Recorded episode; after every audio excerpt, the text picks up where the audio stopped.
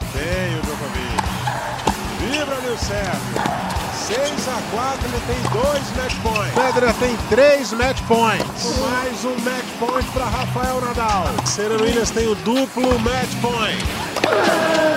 Muito bem, amigos do Globoesporte.com, começando mais um Match Point. Estou aqui hoje com meu amigo Thiago Quintela e hoje com a participação especial também de Domingos Venâncio, comentarista aqui do nosso querido Sport TV. Vamos falar aqui numa segunda-feira muito feliz para o tênis brasileiro com o título do Thiago Wilde no ATP 250 de Santiago, encerrando um jejum de quase cinco anos sem um título desse nível, hein? Quando o Tomás Belucci venceu em Genebra em 2015.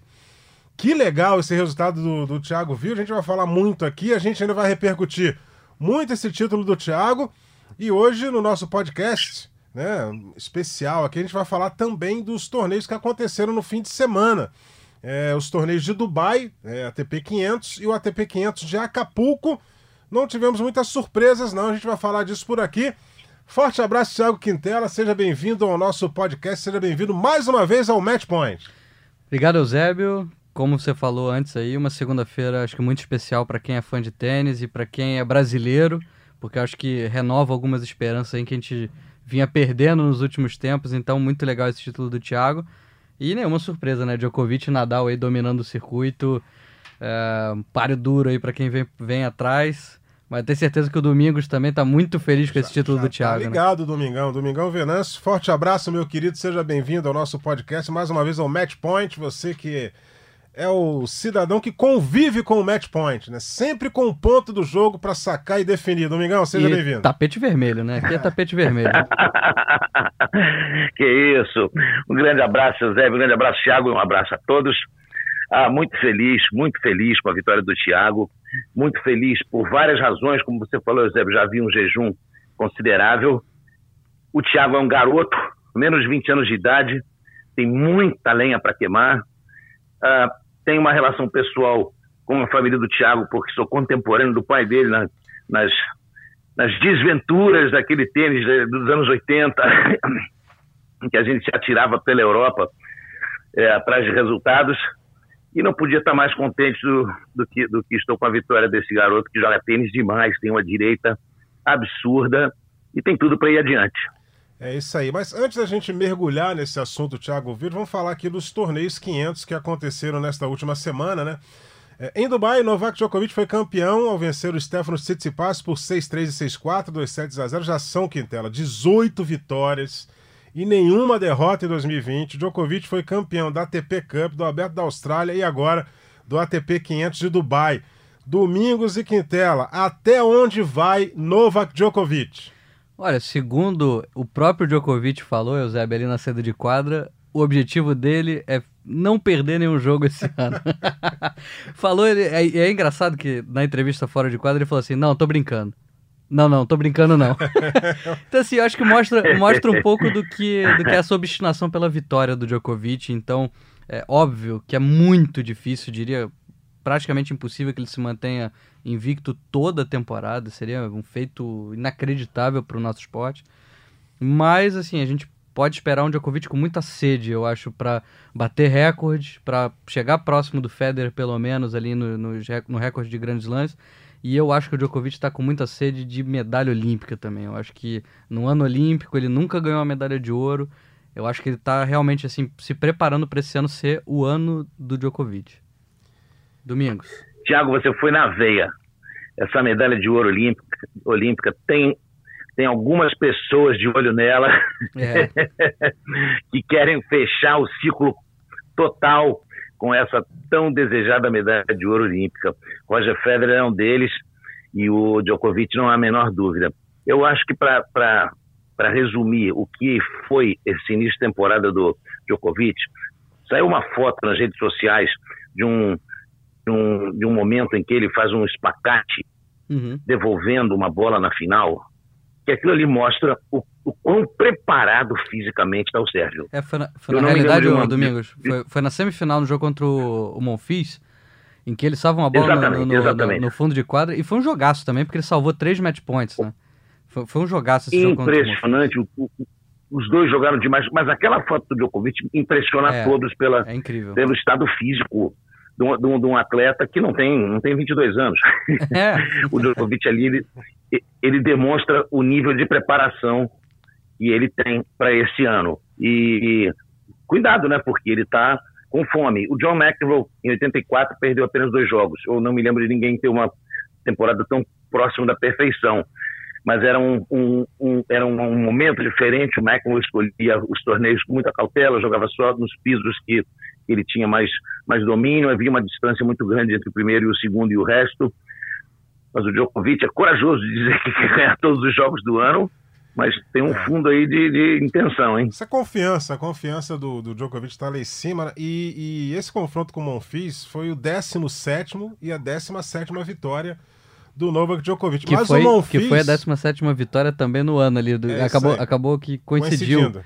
É, foi a E- 17 vitória do Djokovic no ano naquele momento e a 17 sobre o Monfils. Isso aí. E o Monfils, Domingos Venâncio, esteve muito próximo de chegar no vestiário e bater no peito e repetir a frase de Vitor Gerolaitis, porque quase que ele ganhou o jogo. Aí ele, ele ia chegar no, no vestiário e falar, ninguém ganha de ganhar o Monfils 17 vezes seguidas, mas aí não deu, né? É, o Vitor Gerolaitis, depois de bater, reza a lenda que foi Connors. Alguns dizem que foi Borg. Após bater o seu adversário, depois de 17 derrotas seguidas, ele entrou na sala de imprensa, deu um soco na mesa e bradou para que todos ouvissem. Saibam todos vocês que ninguém, ninguém vence Vitor Gerolaitis Júnior 18 vezes seguidas e foi embora. Sensacional o senso de humor do Gerolaitis. É isso aí, ó. E para não deixar o Djokovic disparar como número um do ranking, Rafael Nadal, Toro Miura, também conquistou um título esse fim de semana. O espanhol bateu o americano Taylor Fritz por 2 sets a 0, 6-3 e 6-2. Sem perder um set sequer, foi campeão do ATP 500 de Acapulco. O Nadal continua sendo o Nadal, né, gente? É por isso que eu falei que eu acho que o Djokovic alcançar essa perfeição, é, como o Domingos também estava falando, o McEnroe eram outros tempos, e além de escolher as quadras onde ele queria jogar, ele não tinha um, um Nadal no calcanhar dele ali pronto para morder, né? Um Isso outro aí. cara que é muito vitorioso, é, que batalha o tempo inteiro pelos títulos, pelo número um do mundo, então eles não se encontraram esse fim de semana, cada um estava jogando um torneio. Então, assim, é realmente óbvio que numa quadra dura, como foi na, na Austrália é, e na ATP Cup, o Djokovic pode até levar uma certa vantagem. Mas o Nadal, e principalmente agora que a gente vai ter Indian Wells e Miami pela frente, é, são lugares onde o, o- o Nadal gosta de jogar. É, o Nadal nos Estados Unidos costuma ir bem. É um início de temporada em que o Nadal também está muito bem, está mostrando um bom nível de tênis, se recuperando aí do, do, do finalzinho de temporada que foi bem desgastante para ele. Então foi um título assim pra gente tirar o chapéu, porque ele atropelou em todos os jogos. Não foi 2 sets É. a 0 com dificuldade, ele atropelou todos os jogos, todos os jogos, assim, um nível de, de atuações realmente muito impressionante do Nadal. Então, é, eu, acho que o que o Djokovic pode se preocupar é que tem um Nadal aí com muita fome, muita vontade também de, de aparecer aí nessa temporada. Acho, acho que você tem razão, Thiago. É, nessa, nessa grande fase do Nadal, na perspectiva dele Indian Wells de Miami, agora o que assusta mesmo é o vigor físico. Como esses jogadores já veteranos estão jogando com um físico de jovens, um nível de, de primeiríssima. Não, realmente, Domingos, é, eu fico bem impressionado, porque é o que é você tá falando. Já, o Nadal tá o quê? Com 34 anos, né? E, e- e- jogando dessa forma, jogando a temporada inteira, né, o Eusébio? Vai É, com- completar 34 agora em, no meio do ano, né? Em junho, que É, ele faz 30 aniversário. ele tá é com de- 33, Ele exatamente. é 86. Então, ele assim, tá em é, 2020. é um jogador que joga a temporada inteira, que não, não, não para. Ele joga na grama, ele joga no cyber, ele joga na quadradura. É, e era um jogador que todo mundo imaginava que ia estourar em algum momento, né? É, óbvio que o Nadal teve muitos problemas com lesão. E isso talvez tenha até segurado ele de fazer mais do que ele já fez. Mas, assim, é impressionante ele nessa idade. É, tô falando nessa idade, né? Pô, que queria, queria eu ter os 34 do Nadal. Mas é pro, pro esporte, né? O nessa idade, nessa idade, quando a gente fala, é o tempo de carreira que ele tá. O tempo de Sim, carreira. sim. Depois de tanto tempo ele conseguir fazer o que ele vem fazendo, tá brigando ainda por tantos títulos, é, é realmente impressionante. A gente pode até botar o Federer Não, nessa quem- balança aí, porque. E o que é incrível, Thiago, já que a gente está falando de maneira comparativa, assim, interna com o tênis, com 35 anos ele é veterano, pô. Sim, sim, óbvio. Ele podia estar jogando torneio sênior, imagina. Exatamente. E não, tá lá disputando torneio profissional e deixando a garotada no chinelo ainda. Sobretudo na parte física. Tem poucos garotos aí que conseguem competir fisicamente com o Djokovic e o Nadal. É isso aí. É, é o, o, o, Nadal muito na parte do fôlego, na, na parte da intensidade. E o Djokovic, eu repito, a elasticidade que esse jogador está mostrando é uma coisa que eu nunca vi na minha vida de tênis. É, e uma parte mental também muito impressionante, né, o Domingos? Porque esse jogo no, contra o Monfils, até um jogador como o Monfils, que, que é experiente, que está acostumado a ganhar, é, sentiu na hora de fechar e o Djokovic cresceu de uma forma avassaladora. E aí o terceiro set ele pff, dominou completamente, ele não teve nem chance. Assim, três match points com dois saques. E, e para quem lembra que ele teve problemas justamente nessa parte, tempos atrás, quando se, quando se discutia muito a questão do Pepe e mais, do dito guru ou não, é, ele voltou, ele voltou com tudo, voltou é. esfomeado. É isso aí. Bom, Novak Djokovic, o homem a ser batido no momento do tênis internacional. Agora vamos falar do Thiago Wilde, né? Agora vamos Opa. falar do grande resultado para o tênis brasileiro. Thiago Wilde, campeão do ATP 250 de Santiago. Vitória por 7-5, 4-6 e 6-3 sobre o Casper Ruud, tenista número 38 do ranking. E, e a importância desse resultado é, é tão grande que a gente tem é, o ATP Finals do, da, da garotada. É, o Next, Next Gen, Gen, Finals. Next Gen né? Finals. É. E ele é o segundo classificado no momento. É, no momento, entre todos esses, todos esses jogadores até 21 anos, ele é o segundo que mais somou pontos na temporada. Só perde para o Félix Auger-Aliassime, que disputou oito torneios em nível ATP, eu acho até agora, ou seis torneios, e o Thiago é o, é o terceiro só dele em nível ATP. Então, assim, é, tem uma diferença muito grande ainda. O Thiago está entrando nessa galera, mas ele se colocar ali como segundo nesse momento mostra que a gente tem um, um caminho muito grande pela frente para o Thiago. Domingo, você que é professor de é. tênis, é. ex-jogador, sabe tudo que acontece dentro da quadra, né? É, dá para se empolgar, dá para se empolgar com esse título do Thiago Wilde? Você não tem a menor dúvida. O Thiago Wilde já dava para empolgar quando ele ganhou o US Open juvenil e entrevista, se não me engano, a Joana Maranhão. Joana de Assis. Ele... a Joana de Assis. Perdão, perdão. A Joana de Assis, Joana ela, não, Assis. ela não sabe nadar como a Joana Maranhão, mas ela dá, é, ela dá as braçadinhas dela, né? A Joana Joguei de a Joana de Assis para dentro d'água. É Joguei ela para dar umas braçadas. Mas uh, ele, ele deu uma entrevista, se não me engano, para a Joana de Assis, e ele disse o seguinte: é, foi ótimo ganhar o US Open, mas amanhã tem que viajar para outro torneio. Daqui a um ano ninguém lembra que eu ganhei o US Open juvenil.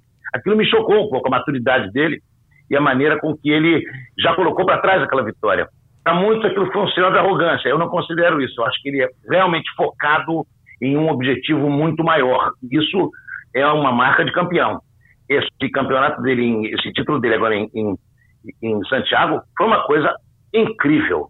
O Casper Ruud, que ele bateu na final, é um jogador que tem muito mais experiência do que ele, embora a idade seja próxima.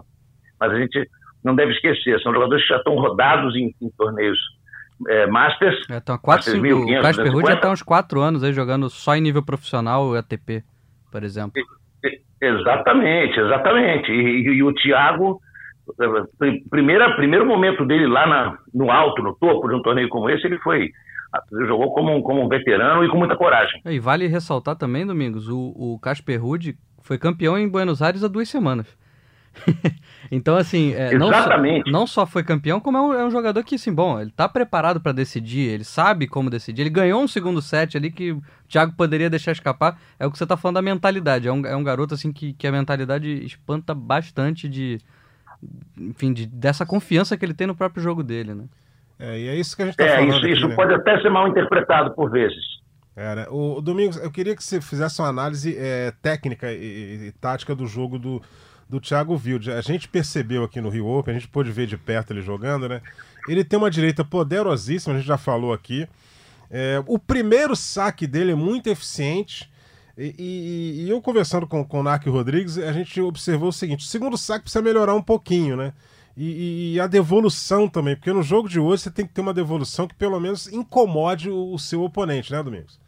É, o Bonicelli, que, que lá no, atrás, nos anos 80, ele implementou essa mentalidade, ele usa muito essa frase, hoje todos os americanos falam, o tênis masculino principalmente, tênis é a forehand game, ou seja, o tênis é um jogo de forehands. Quem domina com a direita, claro que é necessária a esquerda, devolução, etc, tudo mais, mas quem domina o jogo com a direita, quem centraliza com a direita as ações uh, leva uma vantagem muito grande. Isso muita gente uh, debate, mas uh, para quem pensa nesse, nessa, nessa direção aí, o Thiago tem uma grande arma naquela direita ali e muita força física. É, concordo com você, Domingos. O, o, eu acho que a força física, acho que a gente, a gente tem um ponto aí. É, eu não sou professor de tênis. Nem eu. Nunca joguei tênis, então não, eu. eu. não tenho essa autoridade é, que o Domingos tem para falar. Só vocês não têm tempo, só vocês não têm tempo para ir pra quadra, porque senão ia ter muita gente desempregada por aí. Opa. Mas, mas pegando um histórico, Domingos, eu, eu imagino que você enxergue dessa forma também. Uh, há um ano exato, o Thiago estava ganhando o primeiro jogo dele uh, em ATP, que foi justamente no Brasil Open que era essa data onde está agora o ATP de Santiago, que é uma novidade no circuito. E há dois anos ele estava fazendo a estreia dele no torneio ATP também no Brasil Open, como convidado do torneio. De lá para cá, em dois anos, tem uma evolução física do Thiago e de não só de evolução física, mas de saber se movimentar dentro de quadro impressionante. Perfeito. O, o, primeiro jogo dele no ATP, que foi contra o Berlock, ele ganha o primeiro set, depois ele perde o jogo na experiência do Berlock. Porque o Berlock faz ele se movimentar e o Thiago corria muito errado em quadra. Ele ficava Perfeito, correndo atrás engano, da bola. É, se não me engano, até teve câimbras, né? Isso, ele teve câimbras. E aí também tem uma questão de nervosismo, de ser muito novo, claro. toda uma pressão. Mas ele ficava correndo atrás da bolinha. Não, agora se, se você parar para ver o jogo dele, principalmente você pega, pode pegar a final mesmo contra o Casper Ruud, que é um jogo duríssimo. Você não vê o Thiago correndo igual louco atrás da bola. Você vê o Thiago bem posicionado no fundo da quadra, disparando à direita dele soltando a pancada, afundando as bolas, jogando o adversário para trás. A postura totalmente diferente, sabe? Não é o jogador Perfeito. que fica você... correndo atrás da bola.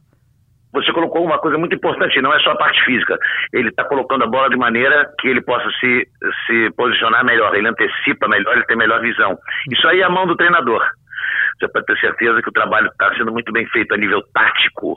Físico nem se fala, né? O garoto está forte e, é muito, por que é tão importante o garoto ser forte? Para evitar lesões que vão aparecer. E um jogador que começa a ter uma lesão aqui e outra ali, tem a sua carreira normalmente prejudicada. A gente torce muito para que essa condição física do Thiago permita que ele vá ileso. É, ele, tem, ele, tem, um porte físico interessante, né, o Domingos? É, de altura, assim, ele não é, tem, não é muito alto, mas não é baixo, né, ele tem uma envergadura boa. Ele é um jogador que parece bem moldado para o tênis, né? É, eu vejo, eu vejo no Thiago um, um, um, um jogador completo para o tênis de hoje, para os dias de hoje. Claro, o Eusébio disse muito bem, o segundo saque ainda tem muita coisa para melhorar, a devolução também, mas, a gente, mas são, são peças que podem ser melhoradas. Ele não tem nenhum empecilho técnico, vamos dizer assim, que alguns jogadores por vezes encontram e têm dificuldade lá na frente. Por exemplo, o Benoit Pé com aquela direita. Difícil ele alavancar um pouco mais, mas o Thiago me parece muito bem montado tecnicamente.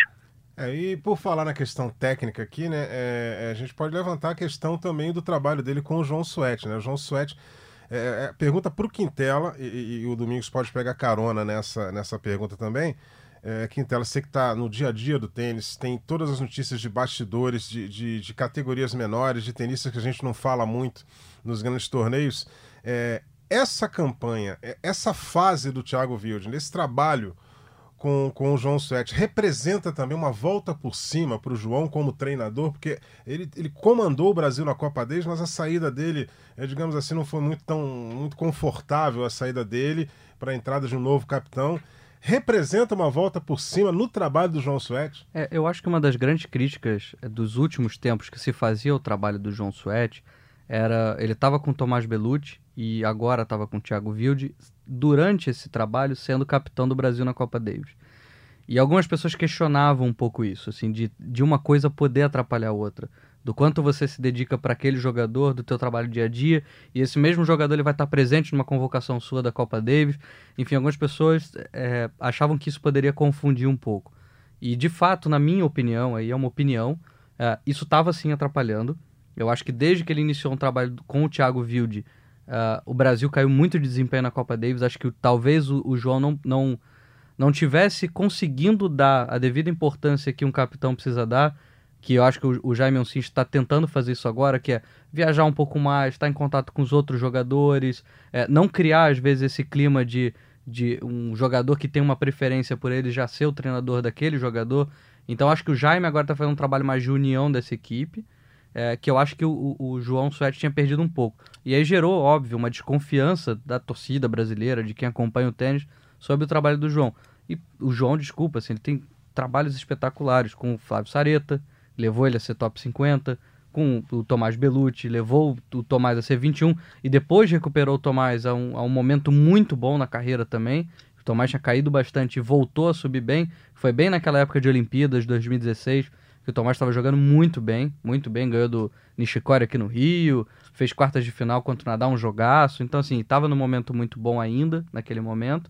E prova aí que é um excelente treinador de jogadores. Talvez não fosse o grande nome para ser um capitão é, é, de equipe, mas talvez o Jaime tenha um pouco mais esse perfil, né, de agregador, que eu acho que ali é o jogador que chega pronto já.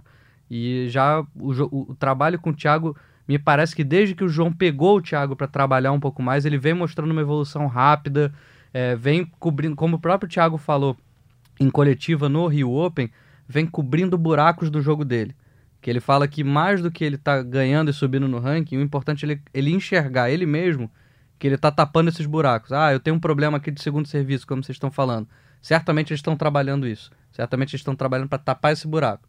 Então daqui a pouco eles vão enxergar, ah, minha devolução ainda não está perfeita. Por mais que eu ache a devolução do Thiago Wilde muito boa, porque ele entra dentro da quadra, né? Ele é aquele jogador que está tá devolvendo quase no, no, no, no, quadrado de dentro ali da quadra. É bem né, é agressiva a devolução dele, mas ainda tem muitos pontos a melhorar para ela ser bem encaixada e agredir o adversário. É, então, assim, certamente eles estão trabalhando nesses pontos. Então, claro, é uma redenção, sim, para o João Suede. Mostrar que ele é um grande treinador de tênis e, e, e tá com mais uma joia aí, lapidando essa joia para, enfim, é. já está mostrando resultado, né, Domingos? Domingos. Eu, eu, eu, tenho aqui um pouquinho de dúvida nessa questão de se o que atrapalhava o, o João no fato de ser treinador de jogadores de Copa Davis simultaneamente, se era exatamente isso ou simplesmente o ciclo dele já, já realmente é, vinha chegando ser. ao fim. Já estava há muito Existe tempo, né, um desgaste, exato, exatamente. Copa Davis é um desgaste emocional absurdo. Todos os jogadores querem alguma coisa, não se pode tratar todos de maneira absolutamente igual, e se você não o faz, claro que entra, como você falou, aquela nota de desconfiança, Uh, a verdade é que eu, eu, vejo no Jaime hoje uma, uma, uma figura espetacular para a Copa Davis. Até porque, fora o Thomas Koch e o Guga, e o Fino Mirgeni, quem sabe, é, poucas pessoas são tão representativas. Acho que o Jaime mais uh, representativo como uh, representante do Brasil em Copa Davis, como o Jaime Oncins. Entra num momento muito bom, o João tem tempo de voltar a se dedicar aos seus jogadores. A gente deve lembrar que o número um do Brasil, Tomás Belucci, teve duas vezes o seu melhor momento ao lado do João você falou muito bem do Flávio Sareta. O Thiago Monteiro faz parte da equipe, fazia parte da equipe que era encabeçada pelo João quando teve também o seu melhor momento. O Marcelo Demoliner, a Bia Haddad. Então, é, existe um, um, trabalho de muita qualidade né, na equipe Tênis Roots no Rio de Janeiro. Existe um trabalho de muita qualidade. Eu acho que o João é, é, é com, com, tempo e paciência e calma para se dedicar ao Thiago, eu acho que ele vai preencher todas essas pequenas lacunas que a gente está dizendo aqui sem dúvida nenhuma. É, e eu acho que ilustra também, é, não sei se todos viram, mas logo depois do jogo, o abraço é, bem afetuoso que o Thiago dá no, no João é, é, mostra que eles estão bem unidos aí por esse trabalho. Eu acho, acho que vai, vai estar dando. Simbólico. É isso aí. Simbólico, né, Thiago? Simbólico, né, Zé? É isso aí. É, vamos, vamos dar uma passada aqui na campanha do Thiago Wilde, né, nesse ATP 250 de Santiago. Na primeira rodada, Facundo Banhes. Eu, eu sempre falo Facundo Banhes, mas a gente fala Bagnes, né? Bagnes, alguma coisa nesse, nesse sentido. É, número vamos, vamos com o relator, vamos de Banhes. 130, tenista 131 do ranking, 6-1, 3-6, 6-1. Depois Juan Inácio Londeiro, mais um argentino pela frente, 63 do ranking, 7-6, 6-4. Christian Garim, aí a gente pensou, nossa, agora vai ser uma pedreira, né? Campeão do Rio Open. do mundo, vem de grande campanha. 7-6 no primeiro set pro Thiago e desistência do Garim no início do segundo, lesão. Ficou fora. Aí Renzo Olivo, 297 do ranking, tranquilidade total, 6-1 e 6-3 na semifinal. E na final, o 38 do ranking, Casper Ruud, 7-5, 4-6 e 6-3, a campanha do Thiago Wilde no ATP 250 de Santiago. Eu queria pontuar duas coisas, Eusébio. A primeira é que o Thiago entrou como convidado na chave, né? ele não tinha ranking, entrou direto na chave principal como convidado. Aproveitou bem o convite da festa, né? Exatamente, que ele é um jogador que é agenciado pela Octagon, que é, é, é agencia também alguns torneios e, e era a agência que fazia o Brasil Open e agora está tocando o ATP de Santiago, por isso a surpresa de muita gente, um brasileiro convidado lá. É um pouco parecido com o que acontece aqui no Rio Open, uhum. por exemplo, que a IMG é parceira do torneio. Então a gente teve, por exemplo, esse ano Carlos Alcaraz e o próprio Casper Ruud, que é um jogador IMG, já teve duas Exatamente. vezes como, como, convidado aqui no, no Rio de Janeiro. E, um segundo... e o Jarre anteriormente, chileno. O Jarre também, o Jarre, o Félix, o, né? o Félix Ogeliassim também, é, foi convidado aqui no Rio no ano passado pela IMG e acabou entrando por ranking de última hora, mas ele era convidado da, da IMG. Então, assim, a gente tem. A questão do wildcard mais engraçado para mim, Thiago, uhum. é o fato dele se chamar Wild. é isso. Porque é exato, é que não podia ser, não podia ser, já veio com o nome dele escrito no, no, no cartão. É, eu Wild Card. Eu perguntei para ele, na primeira entrevista que eu fiz com ele, Domingos, eu perguntei para ele se tinha muita brincadeira com o, a música, né? Born to be Wild. E ele Sim. falou: Nossa, essa eu nunca tinha ouvido. Ai, meu Deus. Mas o wild card é o tempo inteiro. É um predestinado, né? É igual o tênis, o tênis Sandgren, esse também é predestinado. Não, olha só, eu, nessa questão de música, eu inclusive passei por João Zuetti ontem à noite, tem um, uma song list inteira para ele, porque tem umas sete músicas com o Wild aí no rock and roll, que é verdade. passando por Jimi Hendrix, Steppenwolf. É verdade. E um segundo, ponto que eu é queria, um segundo ponto que eu queria destacar, Domingos, é essa vitória contra o Christian Garim. O Garim realmente ele estava com uma lesão nas costas, ele já tinha sofrido muito no jogo anterior contra o Foquina, que o, que o Thiago inclusive ganhou aqui no Rio. Uh, mas me chamou a atenção ali, o, o Garim ele sacou em 6 a 5 para fechar o primeiro set, estava aguentando bem o jogo. Teve uma série de set points, se eu não me engano, 6 e o Thiago salvando todos e lutando até ganhar. E aí, quando ele quebra ali, joga pro tie-break, aí ele sobra, faz 7 a 1 com o Garim já completamente exausto.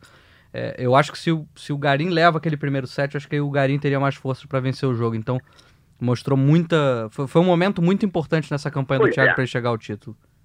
Vamos dizer que o Thiago teve a chance nas mãos de falar: tá bom por aqui, fiz o meu papel. Sim. Ele teve a chance de dar aquela respirada e falar: pô, que torneio maravilhoso que eu fiz. É, seria uma quarta de ele, final, mas. Ele, ele continuou mordendo. Incrível mesmo. É isso aí, olha, para a gente continuar aqui o nosso papo no, no Match Point, vamos chamar o treinador do Thiago Vilde, o João Suete. É, para quem não conhece o João, ele treinou Flávio Sareta, depois o Tomás Belucci, foi capitão do Brasil na Copa Davis até o ano passado. E muita gente tem perguntado se o Thiago Vilde tem mais potencial que o Belucci, por exemplo. E como treinou os dois, né? O João responde pra gente é, dá para comparar o Thiago Wilde com o Tomás Belucci, João? É, eu acho que existem algumas diferenças, sim. É, Tomás era. A primeira delas é óbvio, o Tomás era um jogador canhoto, né? E como tal, é, a gente sempre tem um padrão de, de jogo diferente, né? Do destro. É, o Tomás também, eu acho que a personalidade dos dois é diferente. O Tomás é um cara mais introvertido, mais introspectivo, né? É, o Thiago já é um garoto mais extrovertido e, enfim, gosta de, de se comunicar bastante. É, mas eu vejo neles muitas semelhanças também. Eu acho que são dois jogadores que, que têm por característica velocidade de bola, agressividade, é, uma direita muito boa, ambos têm uma direita excepcional, é, tem muitas coisas em comum, gostam de comandar o jogo, são, são corajosos, né? tem, tem o ímpeto de, de buscar o jogo e, e ir para as bolas nos momentos difíceis. Então, uh, eu vejo, na verdade, muitas semelhanças entre, entre os dois. É óbvio que o Thiago ainda é um jogador jovem, tem muita coisa para melhorar, mas eu acho que ele tem um potencial semelhante ao do Tomás, para ser um top 30, top 20, pelo menos. É, e, e, é nessa linha que a gente vai buscar trabalhar. É óbvio que isso é um, ainda é uma realidade distante. Como eu falei, é sempre é muito importante, né? Hoje, o dia seguinte do, do título, a gente a primeira coisa que faz é botar os pés no chão e seguir em frente. Um planejamento, um processo de trabalho que está ainda em andamento e está numa fase quase que inicial. Uh, mas o Thiago tem um potencial muito grande e, e, a gente vai atrás de desenvolver esse potencial uh, dentro de um, de um ritmo que seja adequado. Legal, a palavra do João, do João treinador do Thiago Wildner. Eles já estão a caminho da Austrália, onde o Brasil tem compromisso pela Copa Davis com a Austrália, lá em Adelaide. É, Domingos, é, é essa pergunta eu vou passar para você também, né? A gente deve evitar as comparações. Eu nunca gostei muito desse negócio de comparação, não, mas é inevitável nesse momento, né? Tem alguma semelhança do jogo do Thiago Wilde com o jogo do Tomás Belucci? Bom, eu vejo, como a gente tinha falado antes sobre o Nick Voletieri, e o João frisou muito bem, eu vejo dois jogadores que controlam o jogo com forehand. Isso aí nos dias de hoje é fundamental. Dois jogadores muito fortes fisicamente, fi, fortes fisicamente, embora a gente saiba que o Belucci tenha tido problemas lá com a questão da hiperidrose. Uh, e uh, mentalmente, quilossá, como diria o italiano. Nós temos que ver ainda pela frente o que, é que vem. Porque a gente sabe que o, né, nesse quesito o, Belucci titubeava um pouco e o, o, o Thiago, muito novo, como disse o João, começando um trabalho, mas já começando um trabalho com resultado absurdo, um ATP 250, ou seja, nada mal para começo de, de, história, né? É, eu, eu vejo um pouco parecido com o que você está falando, Domingos, mas eu vejo algumas, é, é, óbvio, eu acho que o, o o João Suete, por ter trabalhado com os dois, vai ver algumas semelhanças. Eu vejo algumas diferenças importantes aí. Uh, eu acho que o Thiago entra mais na quadra e varia um pouco mais as jogadas, ou pelo menos tenta variar um pouco mais do que o Tomás fazia. Eu acho que o Tomás ia muito para as trocas lá no fundo da quadra, apostando no forehand, na, na, na velocidade de bola e na, na, potência que ele conseguia gerar. E o Thiago, pegando um recorte, por exemplo, nesse jogo de ontem, o Thiago deu twinner para ganhar ponto, Deu, né, o twinner, para quem não sabe, quando você bate por baixo das pernas de costas, no fundo da quadra, e ganha na paralela. Uh, deu várias curtinhas e contra-curtinhas também, de chegar bem e fazer aquela jogada que o Djokovic adora, que ali tá pertinho da rede e colocar pro outro lado na cruzada que o outro jogador não consegue pegar. Assim, eu vejo o, o Thiago Vídeo com um pouco mais de recursos. Isso eu não tô falando mais do Thiago... vertical, né? O Thiago é mais vertical do que o, do que o, é, o Belucci. Ele, vai para menos trocas. De é, ele gosta de ir para dentro mais, é uma característica dele, você tem toda a razão. Inclusive, tentou-se, e a gente viu isso muito nos treinamentos, fazer com que o Belucci chegasse mais para frente nessas uhum. situações, mas não era dele. Parece que ele não sentia conforto nessa, nessa, nessa situação de invadir a quadra, de jogar subindo, gostava de bater lá de trás. Realmente, isso aí o, o, o Thiago já leva uma vantagem, você foi, foi, foi pontual aí, em relação, aliás, a quase todos os outros jogadores do circuito que não tem essa, essa qualidade, né? É, principalmente jogadores de saibro, né? É, os jogadores de saibro costumam ser um pouco mais... Óbvio, a gente vai falar do Nadal Sim. e do Tim, aí são as exceções, é, aí são jogadores não. absurdos. Mas no, na, na, na, fase normal ali, são jogadores normalmente que gostam da troca de bola. Se você pegar até o torneio mesmo aí, o, o Garim é um jogador que troca um pouco mais, o Casper Ruud é um jogador que troca um pouco mais, é, é, gosta um pouco de jogar dentro da quadra também. A gente vai pegar Ramos Vinolas, é um jogador que gosta de ficar lá atrás da é, quadra trocando, é. enfim. Tem uma, uma gama aí de jogadores que estão ali dentro do top 100 que tem essa característica de trocar um pouco mais. Que não tem pressa nenhuma de ir para casa. Isso, exatamente. É. E o Thiago Wilde me parece, o Domingos, que diferente do Tomás, que dependia sempre desses torneios de cyber, e às vezes os torneios de cyber com altitude também, eu Exatamente, vejo você foi num ponto perfeito agora. É, eu vejo o Thiago um pouco mais. Não vou falar pronto porque ele está muito novo ainda, mas com um pouco mais de chances de se dar bem em outros tipos de quadra. E aí, quadradura hoje que domina o circuito, seria muito importante a gente ter o Thiago Wilde aproveitando também a, a gira de quadradura para fazer alguns bons resultados. É isso aí. É, corroborando o que você falou, a gente lembra que o Thiago ganhou o US Open juvenil, né? Exatamente. Exatamente. E a gente teve. É, é, eu tava, tava lembrando.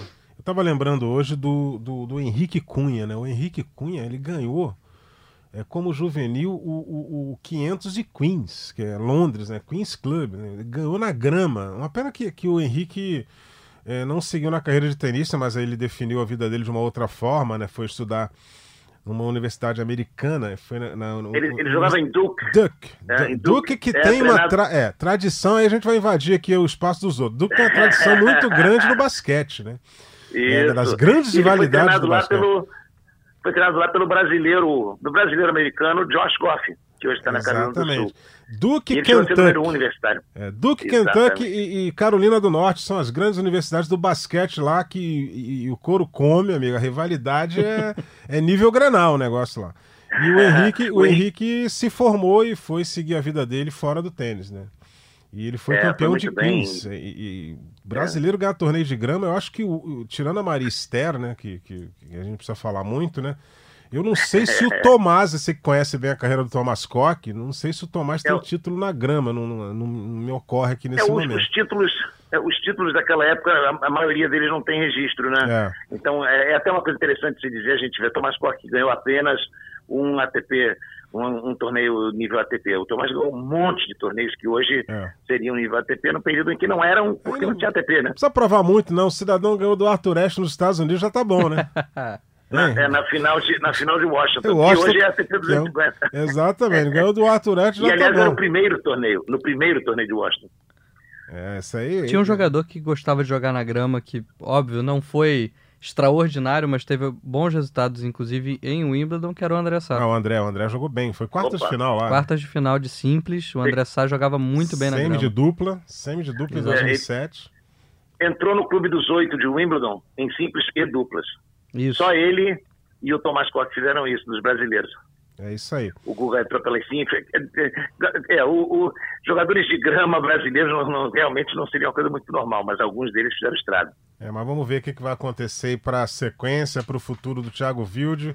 Tem a temporada de grama no meio do ano. Vamos ver como é que vai estar o ranking dele na, na nessa época, para ver se ele consegue entrar diretamente é, na chave desses torneios, nem que sejam os preparatórios. O Wimbledon dá, porque é uma chave de 128 é, tenistas. Se sim. ele tiver com ranking ali abaixo Se ele tiver 100, no top 100, ele. Se tiver no top 100, ele pode entrar direto na chave, né? É, por falar em Thiago Viro, vamos continuar falando dele aqui. Vamos voltar a ouvir o João Suete, né? É, outra coisa que chama atenção no Thiago é a personalidade dele, muito forte. Isso ajuda ou atrapalha? E outros pontos ele ainda precisa evoluir, João? Como eu já falei antes, o Thiago tem muito, muitas coisas ainda a, a melhorar, a desenvolver, né? É, tem uma, uma, a gente tem que dar um, uma qualidade maior ao, ao, saque, né? Tanto o primeiro quanto o segundo. Ele é bom sacador, mas a gente sabe que para jogar num nível mais alto, esse saque e devolução tem que estar num nível altíssimo, né? É, eu acho que o jogo de rede tem que melhorar um pouco, slices, são todas as coisas que, que a gente consegue ver claramente que tem muita, muito terreno para melhorar aí, né? A base dele de jogo é muito boa, tem uma direita excepcional, um golpe de revés muito com, com muita habilidade, com uma facilidade grande de troca de direção. Enfim, tem grandes virtudes hoje já no jogo dele, mas tem um espaço grande para melhora e isso é muito motivador. É, a parte mental está sendo muito bem trabalhada. É, o Thiago é um garoto ainda é, e às vezes as pessoas se esquecem disso e cobram dele como se ele fosse já um, um adulto maduro e, e ele está nesse processo de amadurecimento. Eu tenho certeza que é, cada vez mais ele está entendendo, está tá querendo melhorar, está lutando para isso, está fazendo força no dia a dia para ser um, um, acima de tudo, uma pessoa cada vez mais centrada, concentrada e usar toda essa energia positiva, essa confiança, essa autoconfiança que ele tem é, para jogar e, colocar em prática as habilidades que ele tem como jogador de tênis. Então, realmente essa parte está sendo muito bem desenvolvida. A gente tem a ajuda hoje de um, um profissional sensacional, que é o Felipe Bardiero, nosso psicólogo esportivo, é um cara que está ajudando muito nesse processo. É, então, a gente está num caminho ótimo em relação a isso e eu tenho certeza que cada vez mais a gente vai ver o Thiago Maduro dentro e fora da quadra. Legal, é a palavra do João Suete, mais uma vez aqui com a gente no nosso Match Point, falando dessa questão é, psicológica e também de alguns golpes do Thiago Wilde, e ele destacou a mudança de direção, né? E, e isso hoje em dia é importante. Num, num jogo de tênis que você tem é, quase que 80% do tempo, troca de bolas do fundo da quadra, o cidadão que sabe mudar a direção na, na hora certa, no tempo certo, ele leva uma grande vantagem. Vide Novak Djokovic, Domingos Venâncio. Perfeito, muito bem colocado. Djokovic faz isso como ninguém. É, o, o, fato do Thiago já ter habilidade para isso é um alento. Agora, olhando pela visão de treinador, o que eu gostei muito de ouvir do João, é, já ouvi por, por, algumas pessoas, ah, o, Thiago não é um jogador tão completo, é um, termo que, que se usa muito. a visão do treinador e o, e o João e a equipe dele, né, a equipe multidisciplinar com quem ele trabalha na Tênis Roots, já levaram alguns jogadores ao seu pico e está fazendo isso com, com o Thiago. A visão de que o fato dele ainda não ter alguns golpes não é um problema, isso é, um, um, um, é, uma, é uma vantagem, porque ele ainda pode desenvolver aquilo ali. Então Sim. a visão de treinador aí é muito sutil, aonde a gente ainda tem campo para melhorar. Gostei demais de ouvir isso. É, ele fala, ele, ele enfatiza isso bem no início da fala dele. É, o Thiago ainda tem 19 anos, né? As pessoas esquecem disso.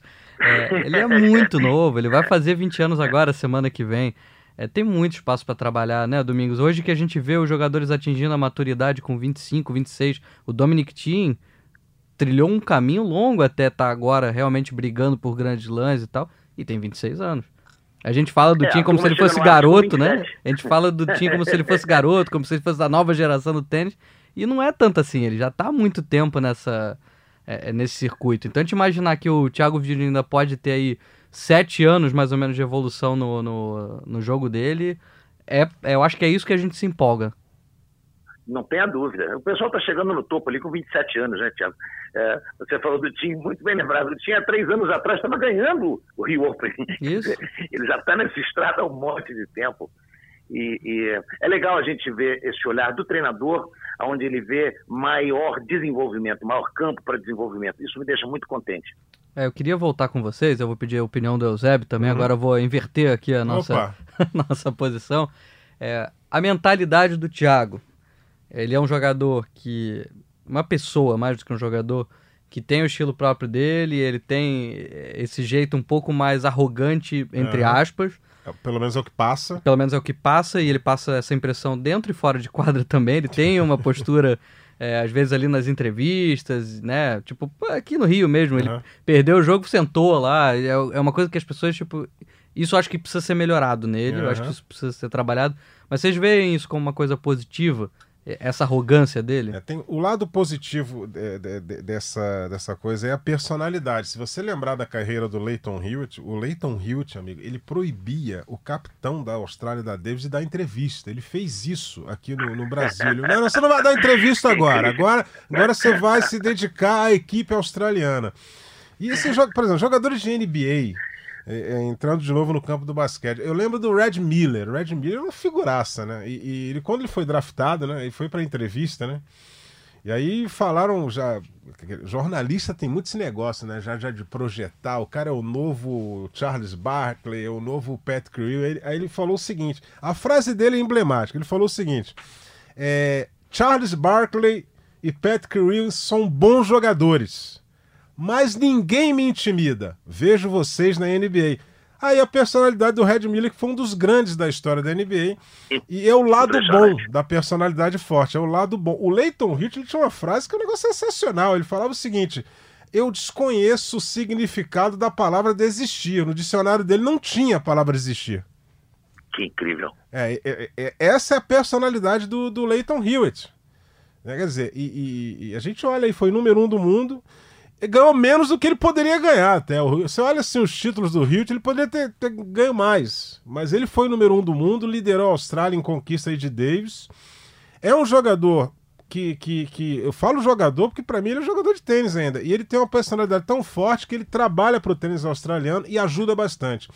O resultado da, da, da do, do Alex de Menor muito se deve ao trabalho do Leighton Hewitt. Sim, o Kyrgios ele desistiu, ele, é. ele desistiu porque ele mata o Kyrgios. Não, mas o Menaur ele pegou para ser pupilo dele é, mesmo. Mas o Kyrgios ele não pegaria, não, vai, alguém vai é morrer nessa história.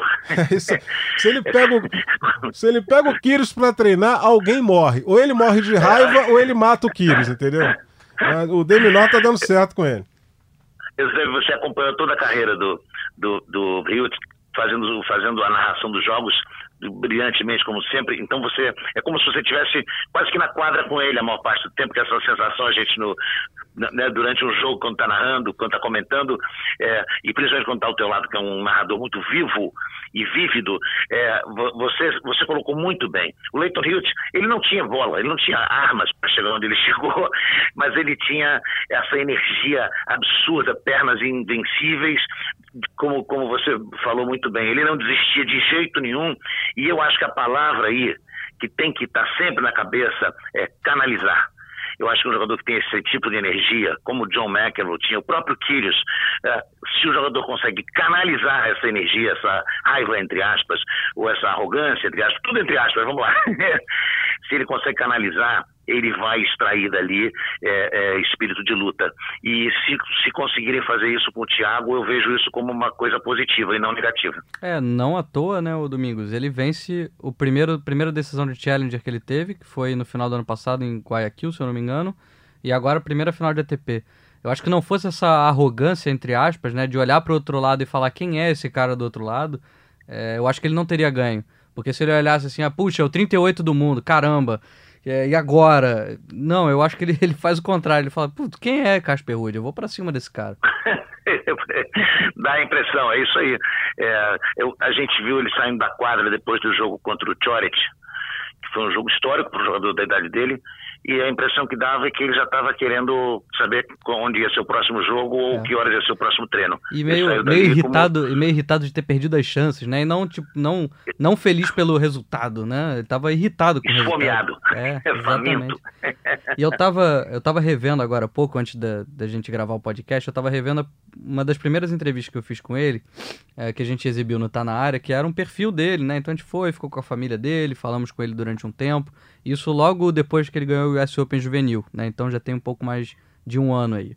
E o Thiago, ele, gente, obviamente, sempre surge a pergunta, como o Eusébio estava falando, essa coisa de comparar um jogador com outro, que o Eusébio não gosta, eu também não. É, perguntaram sobre, ah, e o Guga, né? Você se sente yeah. É. vindo para um legado? É, como é que você se vê? E ele falou assim, não, eu admiro muito o Guga, mas eu acho que cada um tem a sua história. E eu acho que isso é o mais importante, ele já tem essa consciência. Eu não quero fazer igual ao Guga. Eu, eu não quero nem fazer menos nem mais, eu quero fazer a minha história. Onde ela vai dar, não importa. Ele falou, eu gosto muito do Nadal também, me, me espelho como, como uma criança que viu o cara jogar, mas se eu vou ganhar mais ou menos, isso não importa. Vou escrever a minha história aqui. Eu acho que ele tá muito certo desde muito novo nesse caminho de, de não pegar um, um outro como muleta ou como parâmetro. Perfeito. E eu acho que quando você usa a palavra história, muito importante a gente lembrar, é, já, tem, já tem luta na história desse garoto. O, o pai dele, que é um ex-jogador profissional, vamos dizer assim, dos circuitos alternativos, primeiro no Brasil, nos satélites, depois na Europa, jogando nos interclubes, correndo atrás de premiação em dinheiro em torneios que não tinham, de repente, pontuação, mas uma luta intensa. Eles moraram muito tempo na França, academia. né, Domingos? Muito tempo eles Isso, moraram na França. É, ele jogou interclubes, o Cláudio Wilde jogou interclubes na França e na Alemanha, se não me engano na Bélgica também. Ah, ele, é, ele é natural de Ijuí, cidade dos irmãos Ocevar, e, e o, o Tiago já nasceu no Paraná. E o, o, o Cláudio deixou a academia de tênis dele lá para morar no Rio com o filho, e a mãe ficou lá, então houve ali uma, uma, uma separação temporária da família, e, e o garoto muito novo, é, abrindo mão de um monte de coisa para plantar. É, essa semente aí desse, desse, desse tênis maravilhoso que a gente espera que ele venha jogar e uma estrutura familiar sólida e muito, e muito esforço para conseguir isso. Então a gente tem que tirar o chapéu. É, eu vou sublinhar o que você está falando, Domingos, porque muita gente às vezes não sabe da, da história do jogador, né? Do que, que acontece por trás. E é o que você falou, a, a família, é, pelo sonho e, e, por ver o talento do, do Thiago Wild, se teve que se separar, né? E, e, se separar só pela distância, né? Porque os pais ainda são casados, mas a Sim. mãe mora no Paraná, o pai mora aqui com, com o Thiago dando aulas na Tênis Root. É, eles moram no apartamento do lado da Tênis Root, então é tudo muito voltado para a profissão. Então tá o garoto desde muito pequeno, ali com 14, 15 anos, é, treinando nesse alto rendimento, voltado para ser um grande profissional. A irmã dele também. É, Perfeito, tá, bem lembrado. A irmã dele também treina na tênis root, também sonha em ser profissional. Então, assim, a família tem um esforço, eu acho lindo, que a mãe faz. Porque a mãe não pôde abrir mão da profissão, porque faria uma diferença muito grande financeira. Talvez daqui a algum tempo, com o Thiago ganhando é, tantas premiações, talvez isso Sim. mude de figura. Vem patrocinador. É, isso pode mudar junto, um pouco é. de figura, é. mas até hoje a mãe precisa exercer a profissão dela, ela é dentista e continua lá em Marechal Aliás, Rondon, no Paraná. Brilhante, brilhante profissão, né? É. Isso, e o Cláudio trabalha. O e o Cláudio trabalha, trabalha dando aulas na Tenisrute, justamente, ele dá aulas na Tenisrute. craque. Então, assim, é, é, todo, todo um esforço da família pensando no jogador para ele ser profissional desde muito pequeno. Então, esse resultado não é à toa. O garoto não surgiu não, do não é nada. É. é todo um esforço não só dele, como da família para que esse resultado venha.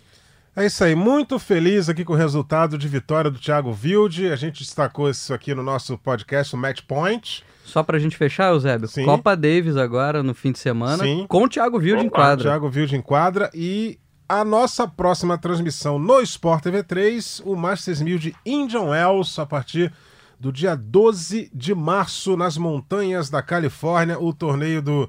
Coitado, né? Fazer uma vaquinha para ajudar ele, o Larry Ellison, rapaz. Tá precisando de uma grana, rapaz. Tá precisando de uma. Aí depois tem o Masters 1000 de Miami, que é três, três quatro dias depois. É, começando nas quadras lá do complexo do Miami Dolphins, que foi a sede, né? Da final do Super Bowl em 2020. E né? sabe o que E seria negócio muito legal? Eu acho lá. que isso não vai acontecer, mas sabe o que eu acho que seria muito legal pela comunidade brasileira que a gente tem lá em Miami? Sim. Um convitezinho pro Thiago Wildin. Ok, né, vamos, vamos falar lá com o pessoal. o. Larry Ellison também tinha, tinha que conhecer o Thiago Vildo e me mandar um É convite. que na Califórnia é mais difícil, mas ali em Miami, volta e meia rola um convite. Ali já, já teve pra Bia Haddad recentemente. O Federer não Pois vai é, estar já em. Pô, ia ser legal, né? Pô, dar uma moral ali pra gente sonhar de mais, repente um, com mais um field card. mais um vídeo. Pô, seria importante. E até pra, pra gente pensar em Olimpíada, né? O Thiago 113 do mundo, dá pra gente sonhar com o Thiago na Olimpíada. Antes de encerrar, eu vou, vou lançar uma pergunta. aqui. Eu tava vendo o jogo do Nadal em, em- em Acapulco, aí vi. Não, não era do Nadal, não, era um jogo de Acapulco. E vi na beira da quadra, sentadinho ali atrás de uma placa, o Nicolás Almagro. E vi, o que que Nicolás Almagro faz neste momento em Acapulco, rapaz? Em um jogo que nem tinha espanhol, não era do Nadal. O que, que o Almagro tava fazendo lá, rapaz? Eu não faço ideia. Será que ele foi convidado, o Nicolás Almagro? É O uma sim- boa pergunta. o simpático Nicolás Almagro, né? aquela simpatia que ele é peculiar, que Será acompanhou que, a carreira dele. será que ele não trabalha lá na, na- na academia do Nadal? Que o Nadal tem uma academia em Acapulco. Ah, agora. deve ser isso. Então Ele deve pode, ser ele isso. pode estar ser, trabalhando lá. Pode ser. Quem souber, manda os brutos, mensagem pra os gente. brutos também amam. Exatamente. Domingão, forte abraço. Estaremos juntos a partir do dia 12 no Masters 1000 de Indian Wells, na temporada de 2020. Tchau, Quintela. Muito obrigado pela participação. Abraço. Esse podcast tem a edição de Bruno Mesquita e Maurício Mota, coordenação de Rafael Barros e a gerência de André Amaral.